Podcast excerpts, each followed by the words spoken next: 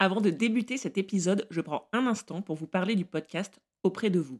Être une maman bosse, c'est avant tout aider nos enfants à grandir. Et c'est aussi parfois être aux côtés d'autres membres de nos familles, nos grands-parents, nos parents, que l'on accompagne dans leur vieillesse. Mais c'est une étape de la vie que l'on connaît souvent mal et qui fait peur parce qu'elle renvoie à notre propre vieillissement. Les solutions existantes sont mal connues et l'image que l'on a de ce sujet est rarement positive. Aborder sereinement une nouvelle manière de vieillir et changer le regard sur l'âge et la dépendance, c'est justement l'objectif du podcast auprès de vous. Cette série documentaire audio de 5 épisodes va à la rencontre des personnes âgées et de ceux qui œuvrent au quotidien pour rendre leur vie plus simple. C'est un podcast empli de bienveillance, d'humanité, de joie, que j'ai pris beaucoup de plaisir à écouter. Je ne vous cache pas que je suis à deux doigts de sauter dans ma voiture pour filer à Champossé pour cuisiner avec Josette, ou de passer un coup de fil à Vanessa pour créer moi aussi un habitat partagé dans le bourg de mon village. Bref, j'ai adoré Auprès de vous, un podcast créé par le département du Maine-et-Loire, que je remercie pour leur soutien et leur confiance. Auprès de vous est disponible dès à présent sur toutes les plateformes d'écoute.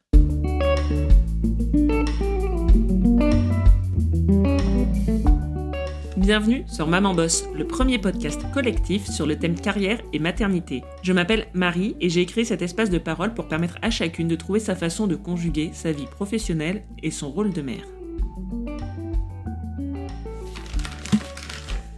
Alors, euh, dans quelques minutes, je vais enregistrer l'épisode avec euh, Virginie. Euh, les planètes sont pas hyper alignées parce que j'ai une crève d'enfer, enfin, comme un peu tout le monde au, mois de décembre. Là, j'ai l'impression, évidemment, pour enregistrer un podcast, c'est loin d'être l'idéal, donc ma voix sera peut-être pas au top dans l'épisode. Je verrai, sinon je, je réenregistrerai peut-être les, les, questions après si vraiment euh, ma voix est, insupportable au montage et que je me supporte plus. Bon, on arrête ici avec le bulletin de santé. Et en parlant de santé justement, euh, c'est un sujet dont il va être question dans cet épisode avec Virginie puisque Virginie, elle est maman, boss euh, de deux enfants, elle travaille dans le domaine du marketing et elle est aussi euh, la fille de sa mère. Vous me direz, jusque-là tout va bien. Sauf que la mère de Virginie euh, est atteinte euh, d'une maladie dégénérative. Et aujourd'hui, Virginie accompagne sa maman en fin de vie. Donc elle a un rôle d'aidante auprès de sa maman. Et c'est de ça dont on va parler, de ce sujet-là. C'est un sujet qui est à la fois pas facile et en même temps que j'avais envie de traiter depuis très longtemps. J'avais ça en toile de fond depuis que j'avais eu des échanges avec Anne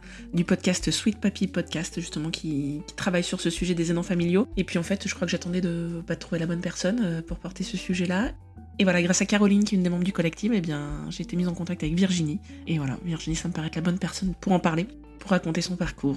C'est parti, on va rencontrer Virginie.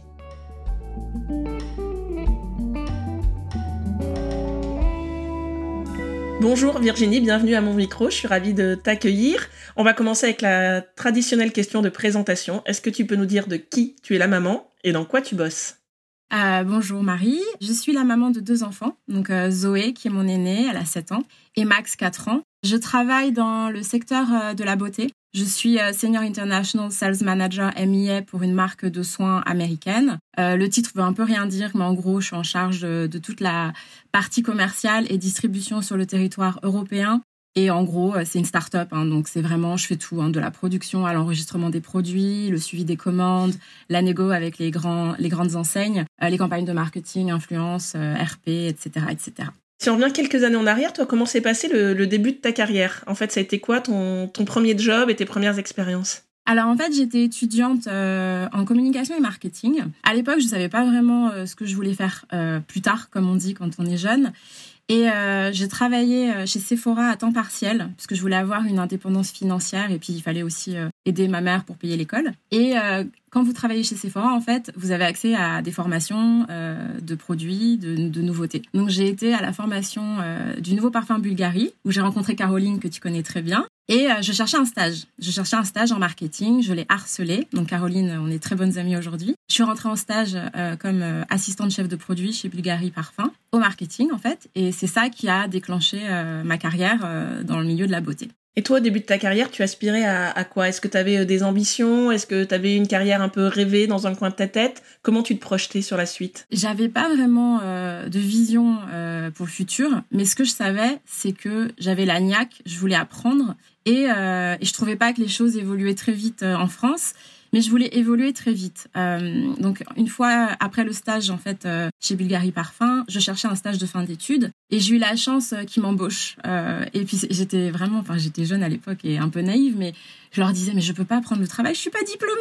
Et en fait, il m'avait dit non, mais vous commencez à travailler, puis vous serez diplômé pendant votre expérience de travail. Et c'est vrai que ça m'a appris plusieurs choses, mais j'ai bien compris qu'il fallait Enfin, on m'a bien fait comprendre, si je voulais évoluer, il fallait que je reste 4 ans sur mon job. Je veux pas paraître arrogante, mais au bout d'un an, j'avais un peu fait le tour euh, des campagnes trade marketing avec Sephora et Marionneau.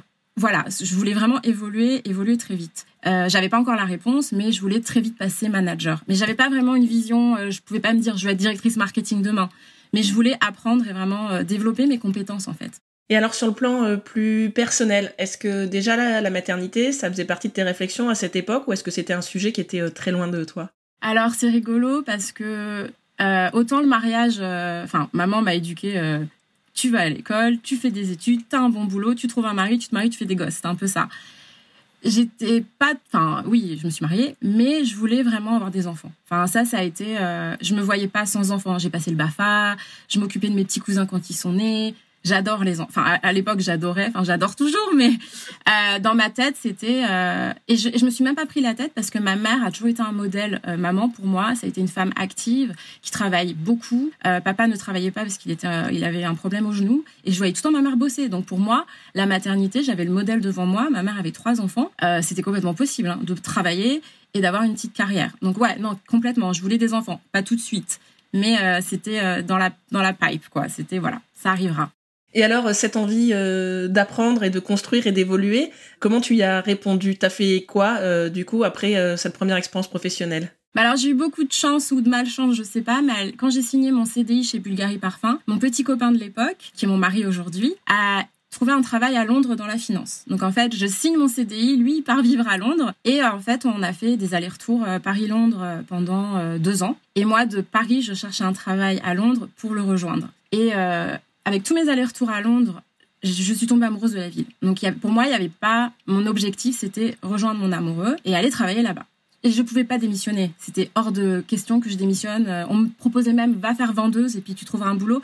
Et en fait, je me disais je ne vais pas gâcher cette chance de ce CDI euh, quand même pour une maison prestigieuse pour partir à Londres parce que j'ai envie de partir à Londres. Et du coup, euh, j'ai trouvé un travail chez un distributeur de parfums qui s'appelle The Orange Square Company. Et ils avaient besoin de quelqu'un qui parle français avec euh, une expérience trade marketing, mais surtout pour la traduction entre les marques et euh, les enseignes anglaises. Donc j'ai eu beaucoup de chance d'avoir l'opportunité, d'avoir le job. Et après deux ans chez Bulgarie, j'emménage avec mon petit copain en Angleterre sur un nouveau job. Et là, je me suis dit, cocotte, tu vas travailler ton anglais, le développer davantage, parce que je te cache pas, quand je suis arrivée là-bas, je, je pouvais faire des entretiens, mais j'ai eu beaucoup de migraines. Et puis une nouvelle culture, et surtout à l'époque, je m'étais pas rendu compte, mais une nouvelle euh, mentalité au travail. Et quand je dis mentalité au travail, c'est que moi, quand je suis arrivée chez euh, Orange Square, j'étais marketing manager. Mon périmètre s'est très vite élargi. Les augmentations de salaire étaient presque devenues des normes, et je me régalais, quoi. Je m'éclatais. Mais euh, moi étant moi, malheureusement, au, bout d'un an et demi, deux ans, j'étais un peu, je m'ennuyais un petit peu en fait. mais j'étais très contente. je m'étais adaptée à la vie londonienne. Je m'étais fait des amis, puis avec mon copain, mari maintenant, mais mon copain, on était, euh, on était super heureux. Et en fait, j'ai été chassée euh, par Harrods euh, pour le poste de Head of Trade Marketing Beauty. Et vraiment, je pense que mon expérience Harrods, j'y suis restée 8 ans. Ça a été, ça a été, voilà, ça m'a propulsée en carrière, ça m'a propulsée en compétences, en confiance, en développement de moi en tant que personne et en développement de moi en tant que professionnel. Et j'ai rencontré des, gens mais euh, avec beaucoup de talent, mais aussi beaucoup de personnes qui sont restées mes amis aujourd'hui. Et donc le sujet de la maternité est arrivé euh, quand j'étais chez Harrods, mais euh, ça a été vraiment voilà, ça m'a vraiment propulsée et, c'était vraiment à l'anglaise, anglo-saxon. C'est on regardait pas si j'avais fait des grandes écoles, on regardait pas si j'avais travaillé. c'était pas trop une secte, hein, c'était vraiment la personnalité, euh, il, recrute beaucoup à la personnalité, mais aussi euh, les compétences. Et puis, euh, et puis si tu as, si as la niaque, eh ben, il te donne ta chance en fait. Et il y avait des parcours de carrière chez Harrods où tu avais vraiment des, des, personnes, genre Maggie McKee, je la mentionne parce que bon, ça a été un peu une légende chez Harrods, qui avait commencé on the shop floor. Elle avait commencé vendeuse et elle a terminé chief merchant. Quand on est jeune et qu'on voit des carrières comme ça, on se dit mais moi je peux, je peux tout faire. Et à l'époque, euh, j'étais jeune, donc euh, j'avais, j'avais l'énergie. J'avais l'énergie. Et alors, à quel moment est arrivée euh, ta fille dans ce parcours-là et comment ça s'est passé, cette première maternité en Angleterre, donc? Alors, Zoé, elle est arrivée en 2015. Ça devait peut-être faire 4-5 ans que j'étais chez Harrods. Et ben, c'était... c'était intéressant. Ce que je veux dire, c'est que bon, on, est, on s'est mariés avec mon mari. Et puis bon, après, on, a profité, on a voyagé beaucoup, on allait, on allait au resto, on sortait beaucoup. Et puis mon mari était là, bon, ça va, hein, ça fait très longtemps qu'on se connaît, qu'est-ce qu'on attend pour faire des bébés, quoi. Évidemment, c'est aussi compliqué de tomber enceinte. Et donc Zoé est arrivée et elle a eu, pour moi, ça a un peu chamboulé ma vie de professionnelle. Mais j'avais, comme j'ai ce côté un peu carré, j'avais voilà mon job ça se passait très bien. J'étais au marketing à la beauté. Limite je faisais mon travail les doigts dans le nez. Euh, donc j'avais demandé euh, à mon manager je veux plus je veux plus et ce qu'ils font dans le retail généralement et je pense que c'est pareil dans les dans les grandes enseignes françaises ils vous donnent plus de responsabilités. Ils vous payent un petit peu plus. Ça leur coûte moins cher que d'embaucher quelqu'un à l'extérieur mais ça vous donne de la motive et ça vous permet d'apprendre. Et en fait ils m'ont donné toute la catégorie maison donc je faisais en marketing. Je faisais la beauté, la maison. Donc la maison, ça comprend les meubles, euh, les draps, euh, ça comprenait la technologie, les jouets, etc. Et donc moi, j'étais à fond, à fond, et je suis tombée enceinte à ce moment-là, en fait. De là, c'est présenté plein de problématiques.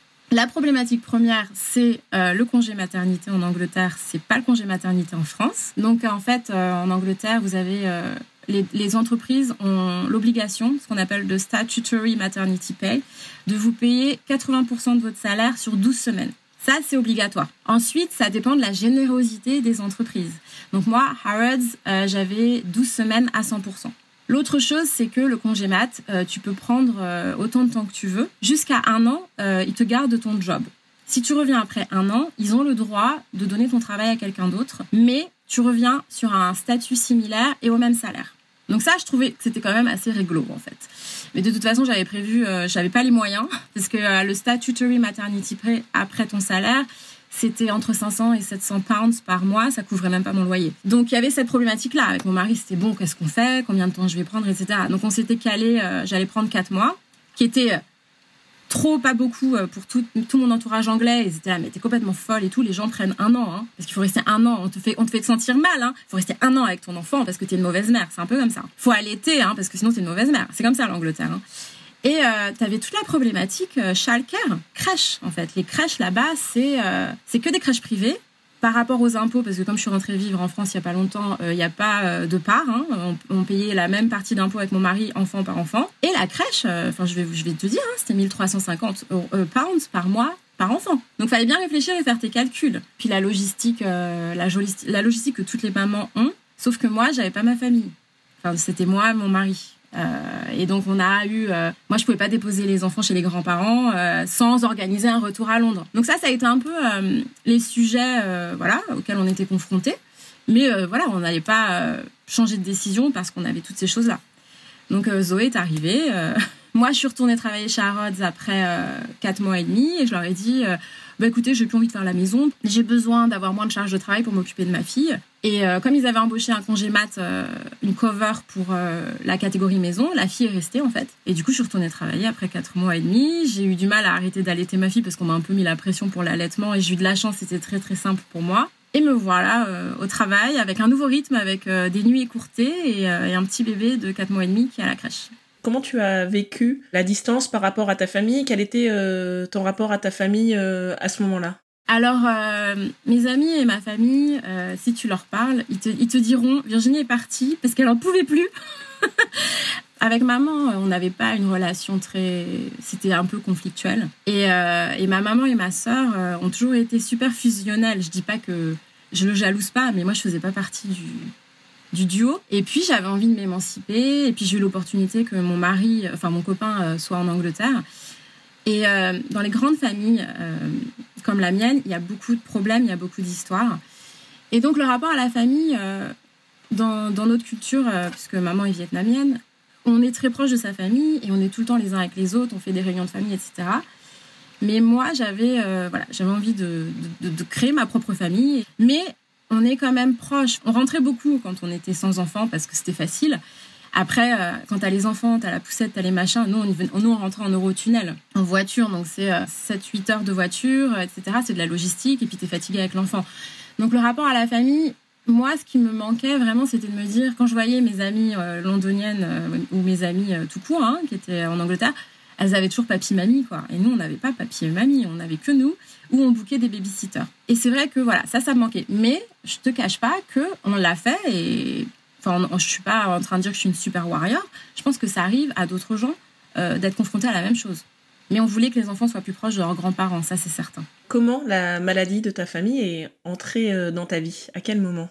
Alors en fait, euh, mon frère euh, a déclaré, donc la maladie s'appelle l'IFF, l'insomnie fatale familiale. c'est une maladie neurologique à prion de la famille de Creutzfeldt-Jacob. Et mon frère l'a déclaré il y a 21 ans. Euh, il avait 19 ans, moi 17. Et à l'époque, la maladie n'avait pas de nom. La maladie... Moi, on m'avait présenté ça comme ça. On m'avait dit, voilà, votre frère a une maladie euh, neurologique euh, de Creutzfeldt-Jacob. Il n'y a pas de traitement. Il va mourir. Profitez du temps qui vous reste. C'est une maladie neurologique et il se peut que vous soyez porteuse. À vous de décider si vous voulez vous tester ou non. En fait, moi, j'avais 17 ans. J'allais à l'hôpital avec maman tous les jours, avec mon père adoptif, donc le deuxième mari de maman, puisque papa est mort d'un anévrisme euh, quand j'avais 10 ans. Et maman a très vite refait sa vie, elle avait trois enfants avec euh, Gérard, donc mon beau-père adoptif, mon père adoptif. Et euh, on y allait tous les jours avec maman. Ma petite sœur avait 15 ans, moins de 15 ans, et donc elle n'avait pas le droit de visite à l'hôpital.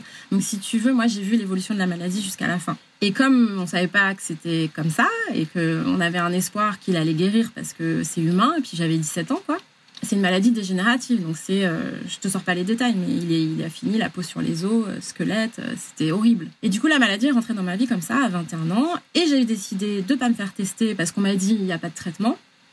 À l'époque, on ne savait pas autant de choses qu'aujourd'hui sur la maladie. Et je te cache pas que tous les jours, oui, je me levais, je pensais à mon frère je me disais peut-être que moi aussi j'en mourrais de cette maladie. Et en fait, en février 2021, euh, euh, ma tante en est décédée. Et en plus, c'est horrible parce que c'est voilà, c'est l'une de mes tantes préférées. Je, l'aime de tout mon cœur. Et là, je voyais mes petits cousins, Jessica et Jérôme, qui sont d'un support euh, énorme aujourd'hui parce qu'ils me comprennent avec tonton. Ils savaient trop de trucs. Ils étaient là, ouais, c'est une maladie comme ça. ça s'appelle l'IFF, insomnie fatale familiale. T'as 50% de chances de l'avoir. Si t'es positif, t'as 90% de chances de la déclarer. Enfin, il y avait plein de choses. Et du coup, je me suis dit, bah, je vais peut-être m'éduquer quand même sur le truc parce que ça revient et c'est un peu chaud. Et donc, euh, maman euh, travaillait, travaillait à la Pitié Salpêtrière. Elle était euh, adjoint administratif à l'hôpital. Donc, elle avait des connexions avec tous les médecins. Donc, j'ai pu avoir un rendez-vous avec la généticienne spécialisée dans les maladies neurologiques et les neurologues qui sont spécialisés dans la maladie. Je posais mes questions et c'est vrai que là, ça a été flashback, ça revient dans ton visage, euh, que c'est quand même très très très grave, que j'ai un peu vécu ma vie sans vraiment euh, voir les conséquences de voilà si je suis si je suis porteuse, peut-être que j'ai donné la maladie à mes enfants, c'est ça le, pire que qui me fait mal aujourd'hui. Et ma petite sœur a décidé de se tester. Et, euh, en fait, la génétique, tu as, 50% de chance. Ça ne veut rien dire que mon frère l'ait eu. Ça ne veut pas dire que tu as moins de chance de l'avoir. Ça n'a rien à voir. Et donc, ma sœur a fait son diagnostic et elle est positive. Donc euh, voilà, elle aura 90% euh, de chances de déclarer. Les symptômes, normalement, se présentent autour de tes 52 ans. Euh, Tati est partie à 57, maman à 63. Mon frère avait 19 ans, on ne sait pas pourquoi il est parti si jeune. C'est une maladie qui plane dans ta famille depuis longtemps, mais voilà, ton niveau de, connaissance et de prise de conscience de tout ça a évolué avec une accélération ces dernières années. Et si on retourne un peu en arrière, donc toi, tu as, vécu en fait euh, ta vie à Londres, tu as avancé dans ta carrière, tes enfants sont arrivés de façon euh, peut-être pas complètement euh, insouciante, hein, j'imagine que c'est des épreuves qui forgent, mais ça t'a pas empêché d'avancer et continuer ta carrière après l'arrivée de ta fille. Qu'est-ce qui s'est passé pour toi? Alors après l'arrivée de Zoé, c'était drôle. Alors je suis revenue, je leur ai dit je veux pas faire la maison, c'est trop de travail. Et en fait, je me faisais chier, hein. je me faisais chier à la beauté. Que faire la beauté en fait? Et puis tu avais ce côté financier où je, m'en sortais pas en fait. On s'en sortait pas avec mon mari, c'était euh, hors de prix. Du coup, j'avais envie de donner un sens, si, quitte à être séparée de Zoé, faire quelque chose qui me stimule ou quelque chose où j'apprends et quelque chose qui fasse que les journées passent vite. Comme ça, je cours retourner voir ma fille, tu vois. Et il y a eu un poste aux achats qui s'est libéré. Donc c'était un poste aux achats euh, concession, maison et beauté. Et j'ai postulé sans vraiment savoir hein, euh, que j'allais être euh, successful, comme on dit. Et en fait, j'ai eu le job. Donc j'ai fait un bon salarial, j'ai fait une, bonne augmentation de salaire, mais surtout, je commençais à apprendre des nouvelles compétences, donc tu sais, négociation de contrat. et j'étais en dehors de ma zone de confort, mais je pense que je l'aurais pas fait, j'aurais pas pris le risque si j'avais pas tous ces trucs dans ma tête où je me disais, bah, quitte à pas être avec Zozo, bah, que je fasse un truc qui fasse sens en fait. Quand tu as des enfants, t'es plus vraiment dans le même. Euh, alors moi, j'ai toujours été carriériste, ça a toujours été très important, mais je voulais faire un truc pour que ma fille soit fière de moi. Et du coup, euh, et du coup, bah, je l'ai fait. Et, franchement, j'ai eu des doutes hein, parce que c'était super dur. Euh, c'était très très dur. J'ai fait un bilan de compétences avec les RH parce que j'étais pas sûre du move. Et en fait, ma, ma boss, qui est mon mentor, elle s'appelle Annalise, euh, très bonne amie aujourd'hui, mais elle a eu un, rôle super important dans ma carrière et dans ma vie de femme. Elle m'a dit Don't worry, en fait. Elle me disait euh, c'est des compétences transférables. Pour elle, en fait, toute la connaissance marketing et toute la connaissance interne d'Arods, elle se disait bah, c'est bon, elle va, elle va gérer, ça va venir très vite. Elle avait, elle avait entièrement confiance en moi. Elle savait aussi que j'avais ce challenge de maman qui était retournée travailler. Et surtout, je ne sais pas si c'est comme ça en France, mais euh, quand on promue euh, au sein de l'entreprise, bah déjà, c'est un super beau message euh, pour les autres employés. C'est super motivant, tu développes de la fidélité d'employés, puis ça te coûte moins cher que de prendre quelqu'un d'extérieur, en fait. Donc pour eux, c'était tout bénef, et puis pour moi, à l'époque, j'étais vraiment grateful, comme on dit, d'avoir eu cette opportunité d'apprendre, en fait c'est très important pour moi d'apprendre. Et alors, à quel moment ton deuxième enfant est arrivé Quand tu étais sur ce poste euh, aux achats, c'est ça? Le deuxième est arrivé, ça faisait un an et demi que j'étais sur le poste. Et avec Antoine, on en voulait un autre, mais on ne voulait pas aussi rapprocher, mais on en voulait un autre. Et puis, euh, et puis il est arrivé comme ça. Hein, euh, Max est arrivé comme ça. C'était voilà, je suis tombée enceinte au bout d'un mois, d'un an et demi, pas un mois et demi, pardon. Et à cette époque-là, Brexit avait été voté aussi, donc ça nous a commencé à nous faire réfléchir à peut-être un retour en France. Et à ce moment-là, euh, quand je suis tombée enceinte de Max, il y a eu une restructuration chez Harrods. Et ma boss, en fait, a décidé, plutôt que de séparer les concessions et le wholesale, de tout mettre ensemble. Donc j'ai eu cette chance encore. Je sais que je dis chance beaucoup. Euh, et certaines personnes me diront non, c'est toi aussi, mais j'ai eu beaucoup de chance. Hein. J'étais au bon endroit au bon moment. J'ai été promue. On m'a donné la catégorie technologie, la, catégorie des jouets pour faire le wholesale et concessions. Ce qui voulait dire que je suis enceinte, je pars en congé mat, Harrods me donne une promotion, une augmentation de salaire, je pars en congé mat avec ce salaire augmenté. Donc cette fois, avec mon mari, je suis bon, on prendre six mois. qui était toujours pas suffisant, mais je prends les six mois. Et puis, derrière ma tête, si tu veux, la beauté me manquait. Hein. C'est vraiment un univers. Et je savais que l'équipe était en place chez Harrods et que si jamais il fallait que je retourne dans la beauté, ça serait pas euh, chez Harrods. Et euh, je, me fais, euh, je me fais chasser par le concurrent, Harvey Nichols. Donc, c'est le magasin d'en face. Hein. C'est comme si je travaillais, pour ceux qui connaissent pas trop Londres, aux Galeries Lafayette et que j'allais bosser au printemps. Hein, c'est un peu comme ça. Et à ce moment-là, ma boss me dit J'ai été promue, je fais plus la maison, tu vas avoir un nouveau boss. Et là, je panique. Tu sais pourquoi je panique? Parce que je me dis non seulement je retourne avec deux enfants, donc la logistique, euh, je la connais pas encore. Les nuits écourtées, je m'en rappelle. Et en plus, euh, je vais avoir un nouveau boss. Ça se trouve, le feeling va pas passer. Et si tu veux, la, tech et les toys, j'adorais, mais je le faisais aussi parce que je bossais pour ma boss. C'était vraiment le côté loyauté encore, euh, voilà, j'étais fidèle à elle. Et du coup, euh, Harvey Nichols sont là avec une offre alléchante. J'ai beaucoup d'anciens collègues d'Harrods qui sont chez Harvey Nichols. Et là, je demande à mon mari. Et lui, il me dit, et ça, c'est vraiment un truc de mec, parce que nous, les nanas, on n'est pas du tout comme ça. Il me dit, demande un peu plus d'argent. Et je fais, pardon. Il me dit, écoute, ils sont pas censés savoir que tu as été augmenté avant de partir en congé mat. Donc, le salaire que tu as, c'est le salaire que tu as. Et s'ils te veulent vraiment, demande un peu plus d'argent. Et entre nous, 1350 euros euh, de crèche par enfant, je m'étais dit ça aiderait peut-être. Hein. Donc j'y vais au culot, sous les conseils de mon mari, et le problème c'est qu'elle me dit ok, mais t'es obligé de dire oui. Donc je rentre de congé mat de mon deuxième, je commence à travailler dans une nouvelle entreprise, je passe Head of Beauty Buying chez Harvey Nichols, et là ils me disent voilà, il faut fixer le parfum, il faut fixer ça, ça, ça, il y a beaucoup de challenges. Et j'y vais, quoi. J'y vais tête dans le guidon. Je me dis, euh, même pas peur, hein, je peux le faire, tu vois. Et là, je retourne, euh, je vais travailler dans une nouvelle boîte. Je suis jamais retournée chez Harrods.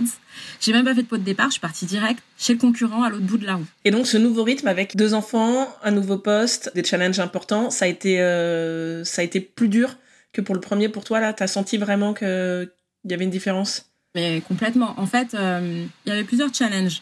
Numéro un, j'ai eu un, quand tu restes dans une entreprise aussi longtemps, j'ai fait presque 8 ans chez Harrods, hein, j'ai bougé, hein, mais j'ai fait 8 ans. J'ai eu un, on appelle ça un culture bug en anglais, j'ai eu un choc de culture professionnelle. Et un truc qui m'avait beaucoup plu aussi pour Harvey Nichols, c'est qu'ils avaient eu du changement en termes de management. Donc ils m'avaient dit, les nouvelles co-CEO sont des femmes, et il y a que trois hommes directeurs au board de directors. Et moi, j'étais là, ah, mais c'est génial. Je vais bosser euh, qu'avec des nanas, quoi. Et les nanas, on est les meilleurs, on est super fortes, tout ça, tout ça. Et en fait, euh, non, il y a eu la culture bug. Et puis après, bah, la logistique, Max, il dormait pas très bien. Donc j'étais crevée. L'avantage, c'est que Zoé et Max, ils ont fait euh, à peu près 3-4 mois de crèche parce qu'après Zoé est rentrée en reception, elle est rentrée à l'école, et donc je l'ai déposée au même endroit. Donc ça c'était c'était nickel. Et le job, comme j'étais head of beauty buying, impliquait aussi que il fallait que je sorte beaucoup. Donc vous allez me dire, ah, la pauvre, elle va à des soirées, à des lancements de parfums et à des euh, soirées balles. Mais franchement, euh, J'adorais ça euh, quand j'étais jeune, mais quand je suis devenue maman, je trouvais que c'était un cauchemar d'organiser ton calendrier.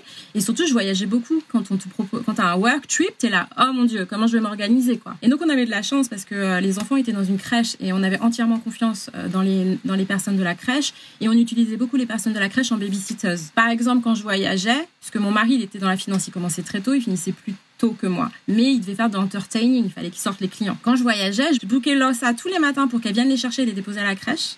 Et Antoine, bah, il ne pouvait pas faire d'entertainment, etc. Il venait les récupérer. Ça a eu un peu un impact aussi sur sa carrière à lui, puisque broker en Angleterre, c'est beaucoup de sorties, beaucoup de trucs comme ça. Puis, et puis, t'as la fatigue, quoi. T'as la fatigue. Mais, euh, mais je le faisais, parce que c'était comme ça. C'était comme ça. J'avais pas le choix, en fait. C'était la vie. C'était comme ça.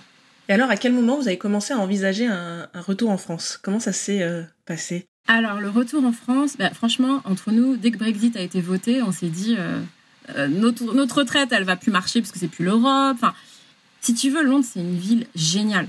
Quand tu es euh, un jeune couple ou quand tu es jeune et que t'as pas d'enfants. À partir du moment où tu as des enfants, l'aspect financier est très lourd. Et puis, euh, et puis non, et puis les parents se font vieux, et puis tu envie que tes enfants soient avec leurs grands-parents. Euh, donc depuis Brexit, on pensait à rentrer. Et d'ailleurs, j'avais passé des entretiens au printemps et chez Sephora, et on me sortait tout le temps que j'étais vachement jeune pour ma carrière, que je coûtais trop cher, que manager des gens plus âgés que moi, ça serait un problème, alors que chez Harvey Nichols, une des personnes que je manageais, elle avait 52 ans et ça se passait très bien. Ça me refroidissait beaucoup. On me disait la vie est beaucoup moins chère en France, il faut voir vos prétentions salariales à la baisse. Ce que je suis entièrement, j'accepte. Mais à l'époque, moi, je vivais à Londres, j'étais payé le salaire que j'étais payé, je ne voyais pas pourquoi euh, il fallait que je réduise mon salaire parce que euh, la France, la vie était moins chère. Mais ça faisait peut-être 4 ans qu'on songeait à rentrer. Et c'était surtout les parents, enfin ma mère, euh, la mère de mon mari, qui n'attendaient que ça qu'on rentre en fait. Quel a été l'élément déclencheur? Comment ça s'est passé ce retour? Bah comme tout le monde, le Covid a un, peu accéléré le retour à Paris. Donc le Covid en 2020 quand c'est arrivé, bah vous le savez, hein, les grands magasins, le chiffre d'affaires il a baissé d'un coup. On est passé euh, à moins 70% euh, du jour au lendemain. Moi, je faisais partie du senior management, donc je savais que j'étais à risque de sauter, hein, parce que voilà, c'est comme ça, hein, c'est l'Angleterre. Il n'y a, y a, pas de pôle emploi, il n'y a pas de chômage, donc euh, J'étais consciente de ça, je voyais bien que ça venait. Et puis, euh, mon père adoptif est mort euh, d'une crise cardiaque euh, en mars 2020, juste avant le confinement. Et les barrières ont été fermées. Et moi, j'étais bloquée en Angleterre avec mon deuil, à pleurer. Et surtout, je m'inquiétais pour maman. Quoi. Je me disais, mais comment elle est toute seule, etc. Et maman, en fait, est partie se confiner avec ma tante qui est partie l'année dernière. Et là, je disais à mon mari, de toute façon, moi, je vais perdre mon job. Toi, bon, c'est pareil. Qu'est-ce qu'on fait? Et au mois d'août, euh, ça nous a pris comme ça. On fait quelques affaires, on prépare nos affaires et, on rentre vivre euh, à Paris. On emménage avec maman pour l'aider. Et puis, elle n'avait pas vidé les affaires de, mon père adoptif. Je voulais être avec elle, quoi. Je me disais, euh, j'ai pas été là pendant 12 ans, c'est le minimum que je puisse faire. Et donc voilà, donc on est rentré au mois d'août et on avait laissé nos affaires. En fait, on avait pris quelques affaires pour, pour quelques semaines, pensant qu'on pourrait revenir récupérer les affaires, les affaires dans l'appart et faire un vrai déménagement. Euh, on devait rendre l'appart en septembre. Et là, ils ont fermé les frontières. Donc toutes nos affaires étaient restées à Londres. Mais mon mari a réussi à organiser un déménagement. Et donc on est rentré vivre avec maman. Alors euh, la cohabitation, euh, voilà, vivre avec ta mère après 12 ans d'expatriation, tu reviens avec ton mari, tes enfants, c'était c'était un projet. Mais j'ai eu de la chance avec le Covid. J'ai pu trouver une place en école Montessori pour ma fille. Parce que Zoé, quand on est rentré, elle ne parlait pas un mot de français. Va savoir pourquoi. Et Max, euh, on n'avait pas besoin de moyens de garde, euh, vraiment. Et donc voilà, au mois d'août, euh, on débarque avec la famille chez maman. Et donc, tu as laissé ton job derrière toi et tu te projetais comment professionnellement? Est-ce que tout de suite, tu t'es posé la question et tu t'es mis en ordre de marche pour retrouver un nouveau boulot? Ou est-ce que tu t'es laissé le, le temps de rentrer et d'être un peu justement avec ta famille? Mais en fait, c'était ça mon idéal. C'était rentrer, me reposer, essayer de faire ce deuil en fait que j'avais pas vraiment. Enfin, j'ai pas eu le temps de le faire. Hein. Après, Tati est tombée malade, mais et surtout passer du temps avec maman. Et en fait, euh, j'ai négocié mon package de licenciement euh, en rentrant à Paris. Et la même semaine, la marque pour laquelle je travaille aujourd'hui, qui me, qui me proposait une opportunité. Et vraiment, à, l'époque, j'étais là, bon, je vais leur parler et puis basta, quoi, on va voir. Mais j'étais pas euh, dans cette optique, je vais retourner travailler direct. Et en fait, l'appel se passe donc mon, mon package, ça se passe bien. Voilà, j'ai eu tout ce que je voulais. Donc ça, c'était le lundi. Puis le vendredi, je, je, parle à la marque. Et là, on me vend un projet. Je pouvais pas dire non. C'était, on a besoin de quelqu'un pour mettre en place la structure Europe. Euh, tu vas monter une équipe, tu vas monter un bureau, tu vas travailler sur la stratégie de distribution européenne. Il faut tout monter du début. Est-ce que ça te dit quoi? Et puis moi, j'étais là, bah ouais, pourquoi pas? Et puis question salaire, ça n'a pas été des questions qu'on m'a posées quand je passais des entretiens en France. Euh, t'es payé combien aujourd'hui? Tant, ok, on va te le convertir en euros. Donc si tu veux, le lundi, je négocie mon package de licenciement. Et le vendredi, euh, on, me dit, OK, on t'envoie un contrat de travail français la semaine prochaine. Et du coup, là, je leur dis, est-ce que vous pouvez me laisser faire la rentrée de ma fille quand même? Parce que j'ai quand même envie de faire ça correctement. Et je commence euh, juste après, vers, je crois que j'ai commencé mi-septembre d'ailleurs. Et voilà, ça s'était fait en une semaine. Et du coup, je me suis dit, waouh, la chance encore, euh, les choses, elles arrivent pour une raison, quoi. Donc c'était aussi super flexible parce que c'était 100% télétravail. Donc moi, j'étais là. Et ça, c'est ça qui m'a un peu plus séduit. C'est que je vais pouvoir euh, déposer mes enfants à l'école, les récupérer après l'école, passer du temps avec mes enfants, passer du temps avec maman. Et puis un peu euh, lever la tête de tout ce que j'ai fait les années passées, plus les deux petits bébés que j'ai pondus. Enfin, tu vois, c'est pas anodin tout ça. Mais euh, je m'étais dit, ça me donne la flexibilité, le salaire nickel. Du coup, il n'y a pas eu photo, j'ai accepté. À quel moment, par rapport à ce retour en France, à ce nouveau boulot, tu as appris la, maladie de ta maman? Alors, maman a été euh, diagnostiquée en mars de cette année euh, avec l'IFF, du coup. En gros, ma mère, c'est une femme forte, mais tellement forte, tellement joyeuse. Tu peux pas t'imaginer tout ce qu'elle a vécu quand tu la vois. Très belle, toujours maquillée, toujours apprêtée et très, très, très Elle a aidé euh, toute sa famille, toute sa vie. Elle aidait même des, compatriotes vietnamiens pour euh, faire des papiers de tribunaux, les emmener à l'hôpital. Elle me disait que c'était sa thérapie, c'était sa manière de, se soigner, d'avoir perdu papa et Terence. Et donc elle a travaillé 37 ans à, la Petite Sapétrière et elle part à la retraite en décembre de l'année dernière. Et en janvier, tu vois, je, vois qu'elle galère à conduire, je vois qu'elle n'arrive pas à faire certaines choses, elle a des problèmes de motricité, puis elle a un regard euh, étrange. Et je pense que par fierté, à l'époque, maman me disait je ne veux pas aller à la pitié salpêtrière, euh, je veux bien voir un neurologue, mais pas la pitié. Donc du coup, vas-y, éclate-toi pour trouver un bon neurologue euh, sans passer par euh, la pitié salpêtrière où tu as quand même l'Institut du cerveau. Mais surtout, elle aidait, elle avait trois curatelles. Elle avait la curatelle de son père et deux de ses frères qui sont psychologiquement malades dont un méga autonome, mais l'autre qui est en masse maison d'aide spécialisée. Et en fait, euh, elle m'avait demandé de l'aider. Elle m'a dit il faut que tu m'aides euh, par rapport au tonton. Et puis avec mon mari, on a dit ouais, pas de problème, on va t'aider parce qu'en fait, il est en maison d'aide spécialisée, mais on le sort le week-end, faut laver le linge sale etc., etc. Et du coup, l'emmener voir un neurologue. Et en fait, euh, elle a été hospitalisée parce qu'elle est passée aux urgences, elle a eu, euh, elle n'arrivait plus à parler, etc.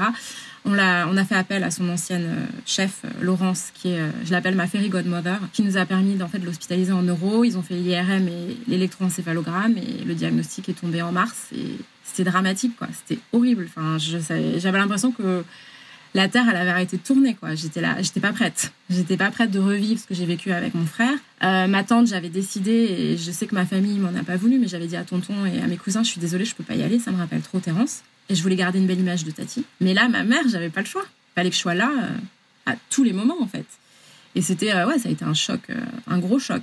Et est-ce que le fait d'être présente et de l'accompagner, ça a été une évidence pour toi? Quand on a eu le diagnostic, moi, j'ai dû prendre beaucoup de distance. Mais bizarrement, j'ai récupéré tous les papiers. Elle avait du mal à parler, donc elle m'a dit voilà, ça c'est le patrimoine, ça c'est ça, blablabla.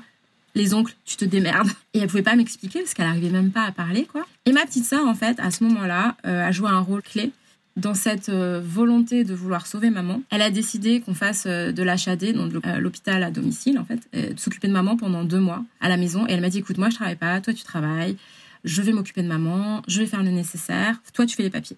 Donc en fait, j'étais impliquée, mais j'étais un peu dans l'envers du décor, qui était quand même une grosse implication parce que toute l'administratif en France. Euh, enfin, moi, je suis revenue, je savais pas faire une fiche d'impôt. Hein. Donc euh, quand il a fallu que je fasse euh, des aides d'APA, donc allocation personnalisée d'autonomie, parler avec les assistantes sociales, machin bidule, c'était compliqué.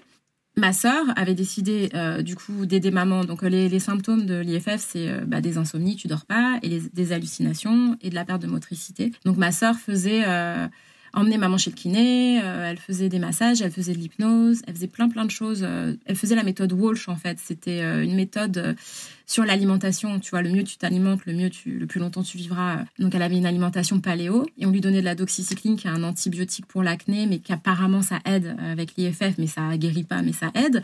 Et en gros vraiment la volonté c'était voilà, on sait qu'elle va finir en hôpital, donc on va le faire nous-mêmes.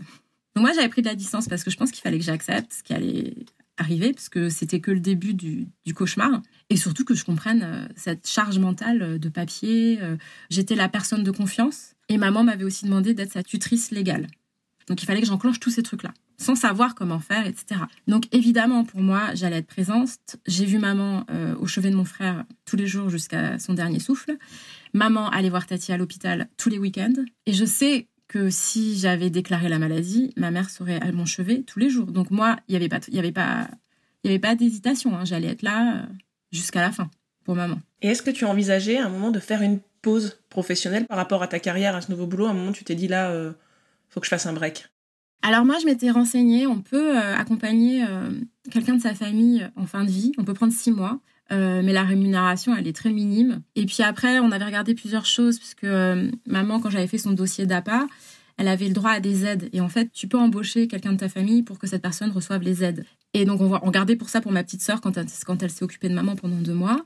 Mais en fait, enfin, je ne sais pas si c'est normal de réagir comme ça, mais pour moi, le travail, c'était une échappatoire positive. Enfin, ça devait être une échappatoire positive. Et si tu veux, quand maman est tombée malade, j'avais des projets de fou au travail. j'ai, ouvert, avec des grandes enseignes, j'ai ouvert un comptoir aux galeries. Enfin, ça a été dingue, mais j'ai tellement pas stressé parce que avec ce qui m'arrivait à côté, je le gérais euh, pas de problème. Alors que je pense que si maman n'avait pas été malade, j'aurais très mal vécu cette période de travail qui était complètement folle. Et puis quand il y a eu le diagnostic de maman, j'en ai parlé au RH et euh, la fondatrice de la marque euh, a été très bienveillante et m'a dit qu'est-ce qu'on peut faire pour t'aider? Et en fait, je leur avais dit écoutez, si je pouvais avoir un jour par semaine dédié à maman, mes visites d'hôpital et les papiers, plus les papiers des oncles, bah ça me changerait la vie. Comme ça, je sais que de par exemple du lundi au jeudi, c'est 100% je travaille et une journée par semaine, je peux souffler et je peux faire les papiers et aller voir maman à l'hôpital sans culpabiliser en fait. Et du coup, on avait, euh, il m'avait accordé le vendredi. Comment tu t'es organisée? Qu'est-ce qui t'a aidé Au contraire, qu'est-ce qui a été difficile?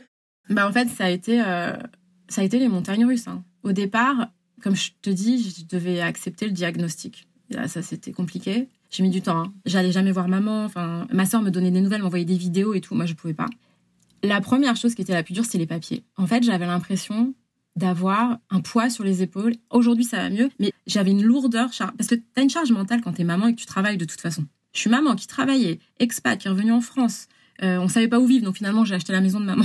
Après, on a commencé à faire des travaux. Enfin, j'avais la vie, une vie normale, et à côté de ça, j'avais accompagnement en fin de vie, etc. Et tous ces papiers, et surtout récupérer les papiers de maman et comprendre, faire sens au patrimoine, etc. Donc ça, ça a été... Euh, j'avais peur de pas faire les choses correctement. Et après, il y a eu la pression de faire les bons choix pour sa prise en charge médicale. Et cette responsabilité où je me disais, un jour, on va me foutre maman à la porte. Les soins palliatifs en France, t'as trois semaines pour que la personne, elle meure. Enfin, moi, j'arrive en soins palliatifs et on me dit, dans trois semaines, il faut changer euh, d'hébergement pour votre mère, faut trouver un autre moyen. Est-ce que vous avez pensé à l'HAD Mais en fait, elle pouvait plus marcher, elle pouvait... Enfin, on pouvait, avec ma sœur, ça devenait dangereux, en fait. C'était pas possible, j'avais, on avait besoin d'aide. Et donc, euh, on me proposait des EHPAD qui n'est pas du tout adaptés pour maman. Donc en fait, ce qui s'est passé, c'est que maman a été en soins palliatifs. Ensuite, on l'a sortie à la pitié salpêtrière quelques jours, parce que ça faisait trois semaines, pour la remettre en soins palliatifs quand même.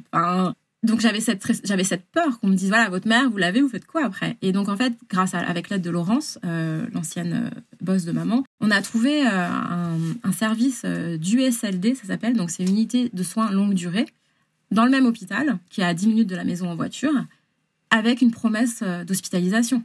Et là, moi, j'ai pleuré de soulagement tu peux pas savoir. Je me suis dit, oh là là, j'ai, j'ai une issue pour maman, quoi. Et ils m'ont promis de la garder jusqu'à la fin. Et là, tu sais, tu te dis, euh, bon, bah, ça, j'ai bien fait. Et là, ce que je suis en train de traverser aujourd'hui, c'est la partie émotionnelle. C'est la partie où, autant avant, elle était dégradée, mais tu pouvais y aller, lui lire un roman, elle réagissait, elle souriait, elle parle pas, mais tu peux lui donner à manger, etc. À partir du moment où elle a arrêté de manger, qui est assez récent, Là, c'est la dégradation physique et émotionnellement. à chaque fois que j'y vais, je chiale. Hein. Je peux pas, enfin, je peux pas faire autrement. C'est horrible de la voir comme ça. Et ça, c'est dur en fait, parce que alors autant j'essaie d'être positive et je me dis euh, j'ai le temps de faire les choses correctement parce qu'elle est encore là. Mais c'est la partie émotionnelle et surtout moi, ma santé, ma santé mentale et comment je peux faire pour tenir, pour euh, continuer à, m'occuper de mon mari, de mes enfants, euh, garder mon travail. C'est tout mélangé en fait. Mais c'était par période, vraiment. Mais là, émotionnellement, c'est très dur. Et alors justement, par rapport à ton rôle de mère, comment toi, tu as accompagné tes propres enfants dans cette euh, étape-là, cette épreuve-là peut-être euh, de ta vie? Et est-ce que ça a changé ta posture de mère et ton regard sur ta maternité? C'est clair que ce qui se passe, ça me change et ça me changera hein, euh, pour la vie. Le diagnostic de maman, quand il est arrivé, la vie, pour moi, elle n'avait plus le même goût. Hein. Perdre un frère, un père, c'est dur, mais une mère, c'est différent. Et en fait, euh, j'ai compris plein de choses par rapport à maman quand j'ai mis le nez dans ses papiers, en fait. Imagine, tu te retrouves euh, avec tout ce patrimoine. Enfin, je, fais comme si elle avait des châteaux, c'est pas ça, mais tu te retrouves avec tout ce qu'elle a monté pour, pour pouvoir laisser une. En, anglais, tu dis une legacy à sa famille pour pas qu'on soit dans le besoin avec ma petite sœur. Deux curatelles, le grand-père, les machins, euh, les allocations, les appels, les trucs. Elle avait monté des choses, elle avait fait du bien autour d'elle et elle avait anticipé. Il y a plein de choses où j'étais en colère après ma mère, il y a eu plein de messages, ça s'est débloqué. Donc en fait, ma vision de la maternité, elle a un peu évolué aussi dans le sens où davantage je me dis, il faut que je prévoie pour ma famille et que je prévois.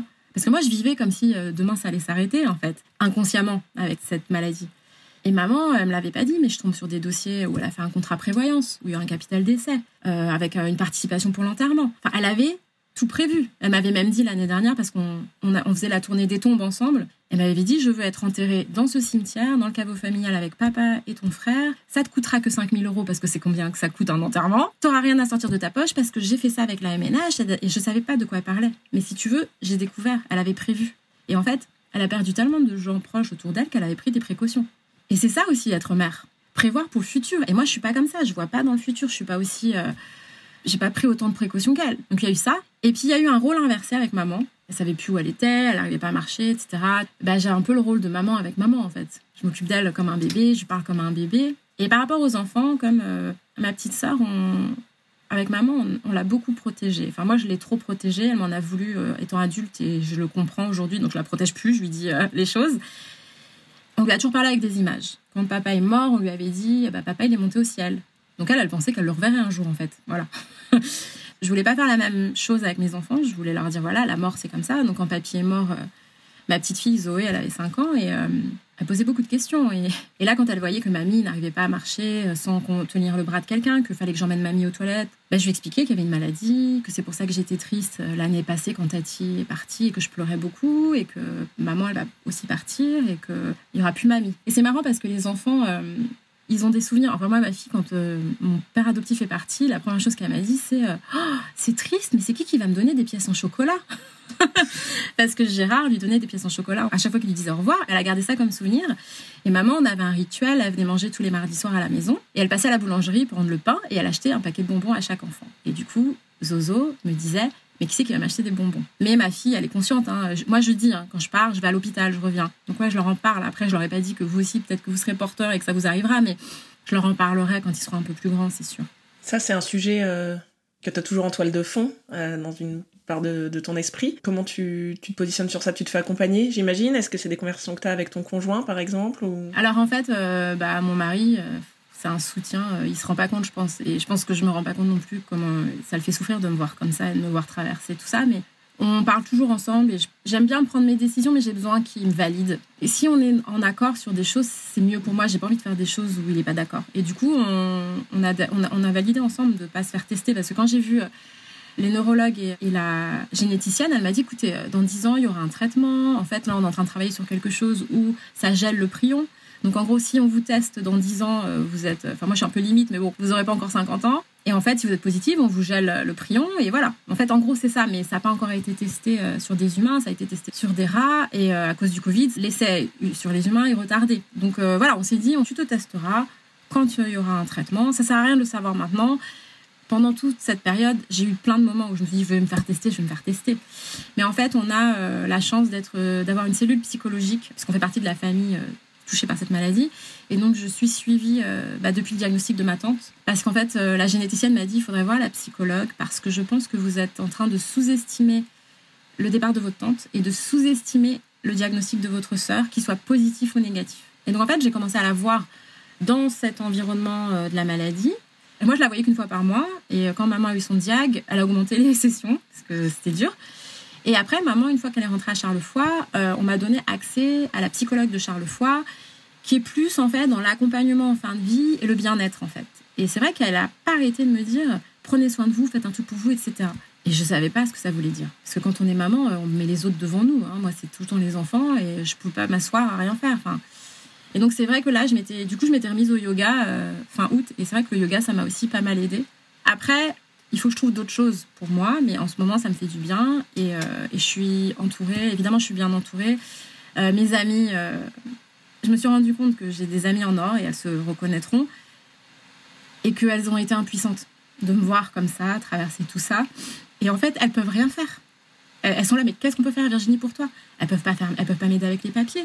Je peux pas leur expliquer, c'est trop compliqué. Ça va plus vite si je le fais moi-même. Alors au départ, elles voyaient que j'étais fatiguée, donc certaines me prenaient les enfants, mais elles ont aussi des enfants. Et puis mes enfants, c'est pas les plus sages du monde.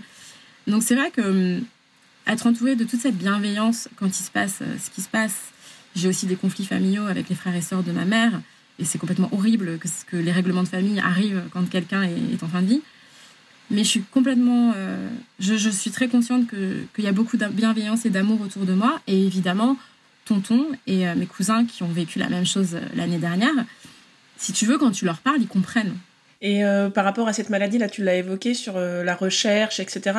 Tu es investi, je sais pas, dans des associations, tu te tiens au courant de la recherche, c'est des choses que tu as envie de faire, auxquelles tu réfléchis? Ma petite cousine me disait J'espère que maman n'est pas morte pour rien. Et en fait, je suis en train de me dire la même chose. Je comprends ce qu'elle veut dire aujourd'hui. Je comprenais pas à l'époque. Et je voudrais pas que maman, elle parte pour rien. Et donc, je me dis que c'est peut-être le moment de, de, de, parler de cette maladie. Donc, il y a 40 familles dans le monde. Tu as plus de chances de gagner au loto que d'être touché par cette maladie. Je te le dis quand même. Donc joue au loto, s'il te plaît. Et puis, euh, en France, il n'y a que cinq familles. Donc, évidemment, euh, alors, tout est lié, tu sais, tu as de l'Alzheimer, tout ça, mais c'est une maladie à prion, c'est une maladie dégénérative. Euh, maman, aujourd'hui, elle est prisonnière de son corps. Et du coup, bah oui, il n'y a pas beaucoup de gens qui, sont, qui ont la maladie ou qui savent qu'ils ont la maladie. Et du coup, euh, la recherche n'avance pas trop. À deux reprises, on a fait des cagnottes euh, pour une, alliance Prion, qui est un organisme américain. Et puis, euh, bah, il y a la, la Pitié Salpêtrière, il y a l'Institut du cerveau. Donc, je me tiens informée via Laurence, en fait, qui est l'ancienne chef de maman et qui m'aide beaucoup. Elle me tient au courant. Elle me dit que ça avance pas mal sur Alzheimer, d'ailleurs. C'est une maladie tellement rare que quand j'ai vu un des médecins et que ça allait vraiment pas avec maman et que je voulais vraiment passer un, message sur euh, la sédation profonde, donc euh, la fin de vie, tout ça, elle me disait que ça m'aiderait peut-être de participer à des groupes de soutien de famille qui sont aidants ou qui aident en fin de vie. Mais encore une fois, c'est tellement rare le cas dans lequel je suis et je vais me retrouver à parler avec des personnes qui accompagnent quelqu'un en Alzheimer ou en démence ou au Parkinson. On va certainement traverser des choses similaires, mais t'as pas. Donc j'ai pas encore réfléchi. Je sais que j'ai envie que la maladie soit un peu plus Je, sais que j'aimerais que la recherche avance. Mais après, voilà, je sais pas par où commencer si tu veux. Est-ce que, donc là, tu dis que, que, cette pathologie, elle a, et cette épreuve que tu traverses avec ta maman, euh, a changé évidemment ton rapport à la maternité. Est-ce que euh, cette épreuve, elle a changé aussi ton rapport au travail? Est-ce que pour toi, il y aura un avant et un après professionnel? Ah ouais, 100%. Quand je t'explique mon parcours professionnel et, super euh, ambitieuse et à toujours vouloir plus, plus, plus, machin, et à penser, en fait, à penser que le travail, c'est tout. Et en fait, ce qui nous arrive là avec ma sœur, puisque maintenant il va me rester que ma petite sœur, hein, ce sera ma petite sœur et moi, moi, j'ai, je sais que la vie, enfin, la vie est courte et j'ai envie de donner un sens à ma vie. Alors après, euh, travailler pour des entreprises et générer des chiffres d'affaires euh, de dingue et, et développer des choses ou vendre des crèmes ou enfin, enfin je sais pas si c'est ça la réponse en fait. Et j'ai pas de réponse si tu veux. Mais je sais que après maman il est sûr que quelque chose va changer. Mais je ne sais pas quoi. En fait j'ai envie de me lever tous les jours et de me dire que je fais un truc qui ait du sens ou qui a un sens pour la planète j'en sais rien. Après généralement quand tu veux faire des choses qui ont un sens un peu plus enfin tu gagnes pas le même salaire et tu peux pas continuer la vie que as donc je sais pas mais évidemment que euh, ma qualité de vie et passer du temps avec mes enfants c'est ma priorité parce que tu vois je peux pas retourner en arrière de ce que j'ai fait, mais je sais quand même que pendant 12 ans, j'étais pas trop proche de maman. Et je m'en veux pas, hein, c'était comme ça, et puis ça m'a permis de la retrouver, et on s'est retrouvés. Et elle savait que je reviendrais. Et les enfants sont un peu plus grands, donc je me dis, waouh, je peux faire. Euh, mais je vois, moi, je vois des parcours euh, de vie, des parcours professionnels, et c'est une inspiration pour moi. Après, tu as des enfants, un. Enfin, c'est compliqué, hein, de. Moi, j'ai toujours voulu faire des jobs de passion, et c'est vrai que sur mon parcours professionnel, j'ai aussi fait des moves pour. Euh, tu as toujours ce côté financier qui revenait. Mais c'est sûr qu'il y aura un après. J'ai pas la réponse aujourd'hui, je pense que ça me viendra et qu'il faudra que je sois patiente avec moi-même. Et toi, si tu devais euh, conseiller quelqu'un euh, qui traverse ce même genre d'épreuve et qui doit jongler comme ça entre son job, son rôle de maman et euh, son statut d'aidante, d'accompagnement d'une personne de son entourage en fin de vie, si tu avais un ou deux tips, quelques conseils à délivrer, ce serait quoi? Alors, euh, c'est quelque chose qu'on a toutes euh, développé euh, en étant maman, et, pas seulement en étant maman, tu as aussi des personnes qui sont très organisées, mais c'est prioriser en fait. j'ai eu, au départ, j'étais très forte à prioriser. J'arrivais à me dire, OK, ça, c'est une priorité, ça, c'est pas une priorité, ça, c'est pas une priorité. Sauf qu'à un moment, avec la fatigue, je savais plus où j'en étais. Et à chaque fois qu'il m'arrivait quelque chose, je traitais le truc comme ça venait. Et en fait, il faut cadrer ses priorités. Donc, ma priorité aujourd'hui, c'est mon mari, mes enfants, moi, ma santé. Après, c'est maman. Ma deuxième priorité, c'est maman. Après, c'est le travail. Et il arrivera ce qu'il arrivera avec le travail, mais le travail, c'est qu'un travail. Et en fait, j'ai eu du mal à décaler le travail. Et après, c'était tous les autres problèmes. Donc, euh, mes oncles, mes tantes, les machins, les curatelles, les dossiers, les bidules, les machins, tous les trucs toxiques, je les ai mis à la fin. Et en fait, en faisant ça, à chaque fois qu'il y a un truc qui arrive, bah, je me dis, ah, bah ça, euh, bah tiens, euh, le dossier de réinscription de mes enfants pour l'école, c'est important, faut le faire maintenant, tu vois. Alors qu'avant, je priorisais pas comme ça. ah, tiens, l'assistante sociale me demande un dossier, un truc pour maman, priorité 2. Et ça, ça m'a vachement aidé, en fait. C'est comme s'il fallait l'écrire écrire sur un papier, 1, 2, 3 j'ai eu un gros euh, déclic quand j'ai commencé à faire ça. Et je pense que ça, c'est la meilleure façon euh, de gérer les choses. Et surtout, moi, je suis quelqu'un de très ouverte. Euh, j'ai eu un moment quand il y a eu le diagnostic de maman, je racontais à tout le monde ce qui m'arrivait. Hein. Le pressing, le taxi, Uber, je pense que c'était un besoin de partager. Mais quand j'étais au téléphone avec des banques, des assurances, des machins comme ça, bah, je racontais mon histoire. Et vous serez étonnés, la bienveillance qui ressort des gens. Et les gens, ils, t'aident. Hein. Les gens, ils veulent t'aider il y a eu des moments j'avais pas la tutelle, j'avais pas de papiers légaux hein, pour faire tout ce que j'ai fait, euh, toutes les recherches que je faisais dans les papiers de ma mère, et on me donnait les informations dont j'avais besoin pour finaliser mes dossiers. Donc voilà, prioriser et puis euh, ne pas hésiter euh, à, essayer de gratter la partie humaine à l'intérieur des gens. je te propose qu'on passe aux, trois petites questions de conclusion traditionnelles dans ce podcast. Alors, si je te demande une anecdote, un souvenir, pour toi, c'est quoi le meilleur moment dans ta vie de maman boss? À l'époque, c'était très important pour moi, mais je pense que je vais utiliser ça parce que ça m'avait marqué. Quand j'étais chez Harrods et que je suis passée DMM, donc Divisional Merchandise Manager, c'est un peu un statut euh, plus haut. J'avais mon bureau et j'avais euh, une, une personal assistant. J'avais un PA, comment ça s'appelle. Et euh, on avait tous les ans de Christmas Grotto, donc tu pouvais rencontrer le Père Noël. Et Zozo venait me voir dans mon bureau et j'emmenais voir le Père Noël. Et elle avait deux ans, tu vois. Mais le résultat de moi dans ce bureau, avec ma PA, c'était un, résultat d'une décision que j'avais faite parce qu'elle était là. C'était pour ma fille. Et en fait, elle était à Wow, you have an office. Et puis elle s'assoit sur ma chaise, elle tapait sur l'ordi, elle donnait des ordres à ma pied. Enfin, c'était. Et pour moi, ça paraît débile, hein, mais c'était un souvenir en fait euh, qui me disait euh, bah, Je te montre ma fille quand je suis pas avec toi, en fait, bah, je suis là dans ce bureau, euh, que je suis là grâce à toi parce que c'est toi qui m'as stimulé à prendre cette décision que je ne regretterai jamais. C'était comme si c'était encore mieux que la fierté d'une maman quand t'as ta fille qui, regarde avec fierté, ouh, mom has an office at Harrods, tout ça, tu vois, avec mon nom sur la porte et tout. Et euh, ouais, ça, c'est vraiment peut-être un souvenir de maman boss. Euh, un bon souvenir pour moi. Je sais pas, je pense pas qu'elle s'en rappelle, hein, elle devait avoir deux ans. Je m'en rappelle, moi. Et à l'inverse, si je te demande euh, un moment particulièrement difficile qui t'a marqué dans ta vie de maman boss Un moment difficile, bah, t'emmènes ton enfant à la crèche alors que tu sais que ton enfant a 39 de fièvre et que c'est pas normal. Mais je pense que le pire, et j'ai un peu changé ça avec mon deuxième, c'était l'impression que tu n'as raté rien, mais qu'en fait, tu avais raté des choses. Genre, ma fille, quand elle s'est mise à marcher, je vais à la crèche, je fais Hey, she's walking, amazing, la la la, trop contente. Et là, il me sort Ah, ben ça fait une semaine. Hein. et toi, t'es là Ah, j'ai pas vu ses premiers pas. Non, non, non, non. Je t'assure que j'ai vu les premiers pas de mon fils et que j'ai vu mon fils euh, marcher à quatre pattes pour la première fois. J'étais beaucoup plus présente et aussi cette incompréhension des gens avec qui tu travailles, euh, qui comprennent pas ce que c'est en fait les nuits écourtées, qui comprennent pas que bah des fois tu peux pas être au taquet tout le temps, qui comprennent pas la maternité en fait, et qui comprennent pas que toi en fait tu as deux jobs en vrai, sauf qu'il y en a un t'es pas payé, hein. mais mais ouais, mais je dirais euh, louper des moments importants euh, de la vie euh, de tes enfants parce que ça grandit super vite. Et je le faisais parce que je pensais que c'était normal. Et ma mère était toujours à gauche à droite et tout ça avec son travail. Donc pour moi c'est normal de de pas être là et, de croire en fait que j'étais là à tous les premiers premières choses, mais en fait je, n'étais pas là. Et pour terminer, si tu devais donner un conseil à la jeune femme que tu étais au tout début de ta carrière, ce serait quoi? Fais des choix audacieux, enfin bold, enfin je pense que j'en ai fait un peu, mais encore plus, parce que la vie est courte en fait. Peut-être aussi, et ça je le dis à toutes mes amies, elles le savent, à chaque fois je leur dis ça. T'inquiète pas, les choses arrivent pour une raison. Et si une opportunité, tu l'as pas eue, c'est que tu as quelque chose de dix fois mieux qui arrive derrière. Et ça, je le dis à tout le monde. Et ça parle, ça parle pour moi aussi, hein, dans mes recherches de travail, dans mes recherches du next step, etc. Mais c'est peut-être euh, quelque chose que quelqu'un aurait dû me dire euh, quand j'avais 20 ans et que j'ai commencé à travailler.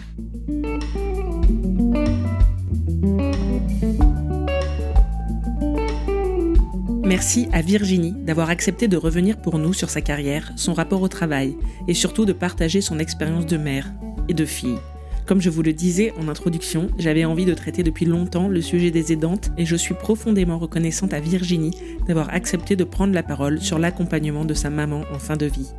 Malgré la difficulté apparente du sujet, Virginie est une femme lumineuse dont le témoignage est particulièrement inspirant et touchant. Alors que les fêtes de fin d'année approchent, souvent synonymes de moments partagés en famille, je suis ravie d'avoir pu réaliser cet épisode qui nous questionne sur notre héritage familial, la place et l'importance dans nos vies de nos familles qu'il s'agisse de la famille dans laquelle on grandit, celle que l'on choisit ou celle que l'on construit. Prenez soin de vous, de vos proches, et je vous retrouve en 2023. D'ici là, maman fait un petit break.